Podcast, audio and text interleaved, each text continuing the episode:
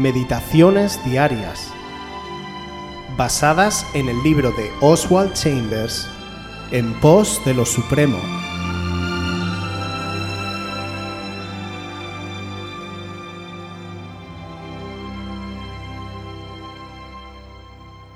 ¿Qué entiendes por esto? Juan 15 del 13 al 15. Nadie tiene mayor amor que este, que uno ponga su vida por sus amigos. Vosotros sois mis amigos, si hacéis lo que yo os mando. Ya nos llamaré siervos, porque el siervo no sabe lo que hace su Señor. Pero os he llamado amigos, porque todas las cosas que oí de mi Padre os las he dado a conocer. Jesús no me pide que muera por Él, sino que ponga mi vida por Él. Pedro dijo en Juan 13:37, Mi alma, mi vida pondré por ti. Y realmente esta era su voluntad. Su sentido de heroicidad era magnífico. Sería algo malo ser incapaz de hacer una declaración semejante a la que hizo Pedro. El sentido de nuestro deber solamente puede ser realizado por nuestro sentido de heroicidad. ¿Te ha preguntado el Señor alguna vez, ¿tu alma y tu vida pondrás por mí? Es mucho más fácil morir que poner la vida día tras día con ese sentimiento de elevada vocación. No somos creados para momentos gloriosos, pero tenemos que andar a la luz de ellos por los caminos ordinarios. Hubo un solo momento glorioso en la vida de Jesús, y ese fue en el monte de la transfiguración. Luego se despojó por segunda vez de su gloria y bajó al valle del endemoniado. Durante 33 años, Jesús puso su vida para hacer la voluntad de su Padre, y Juan dice, en 1 de Juan 3:16, nosotros debemos poner nuestras vidas por los hermanos. Hacer esto es contrario a la naturaleza humana. Si soy amigo de Jesús, debo poner mi vida deliberada y cuidadosamente por Él. Es difícil, y gracias a Dios que es difícil. La salvación es fácil, porque le costó muchísimo a Dios, pero su manifestación en mi vida es difícil. Dios salva a un hombre y le dota con el Espíritu Santo, y luego le dice en realidad, ahora ponlo en práctica, séme fiel, mientras que la naturaleza de las cosas que te rodean podrían hacerte infiel. Os he llamado amigos. Sé leal a tu amigo y recuerda que su honor está comprometido en tu vida corporal. Predicamos que la salvación es gratuita y sencilla. No tenemos que hacer nada para merecerla o para recibirla. La salvación no se compra la salvación solo puede ser recibida como cuando alguien te da un regalo y tú solamente lo aceptas. No importa que ese regalo estuviera en tus planes, lo desearas o no, o supieras que alguien lo había estado preparando de antemano. Todo eso es irrelevante. Tu papel solo es recibir. De la misma manera, obtenemos la salvación pero una vez que se impregna en nosotros, nos deja un compromiso en nuestra mano, la de seguir a Jesús. Al igual que un coche tiene la función de desplazarse, el ser humano fue creado para seguir a alguien o algo, por lo que nos demos cuenta o no, irremediablemente nosotros somos seguidores. La cuestión es, ¿a quién seguimos? Aunque creamos que no seguimos a nadie, siempre estamos detrás de alguien o algo. Seguimos nuestros sueños, seguimos nuestro yo, a nuestra familia, la corriente de nuestros amigos. Pero en el momento en que recibimos la salvación, Jesús te dice, sígueme. Seguir a Jesús implica dejar de seguir nuestro anterior camino, y esto requiere un sacrificio por nuestra parte una renuncia que se tiene que reflejar en cómo y dónde invertimos nuestro tiempo, nuestro dinero o nuestra mente. Si en un viaje tenemos un destino concreto, pero de repente queremos dirigirnos a otro lugar, necesariamente tendremos que renunciar al primer destino, porque es imposible que vayamos en dos direcciones a la vez.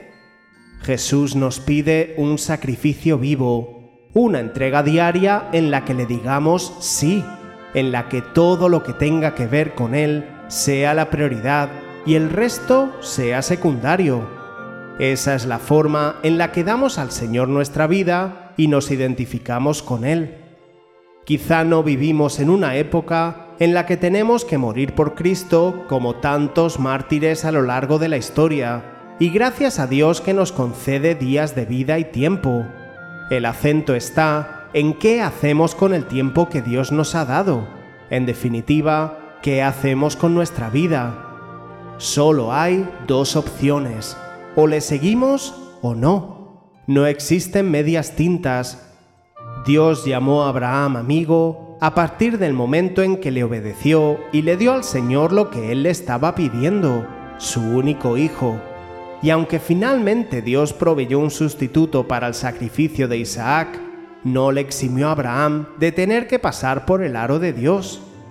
Que nuestra salvación se note cada día y vivamos nuestra vida para Él, ya que Él fue quien hizo el mayor sacrificio por nosotros.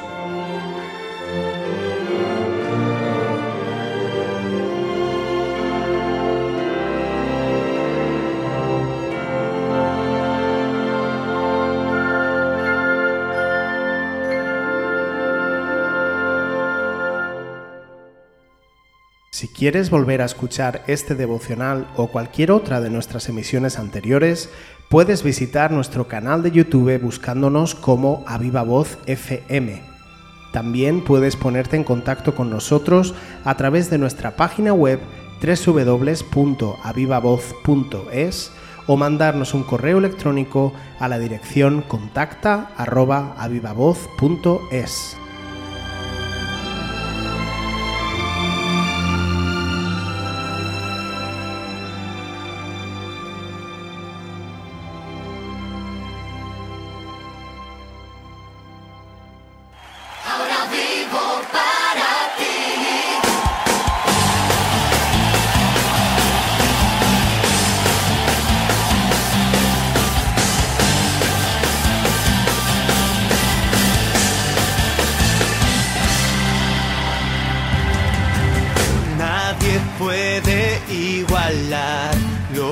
hiciste tú por mí, has cambiado mi dolor por tu amor.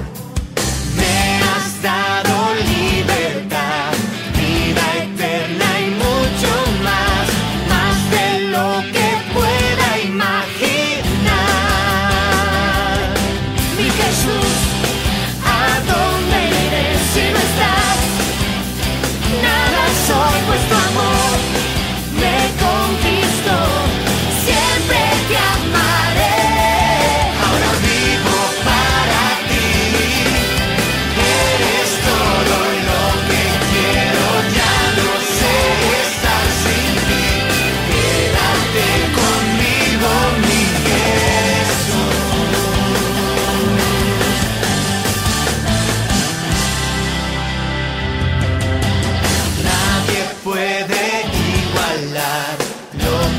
que hiciste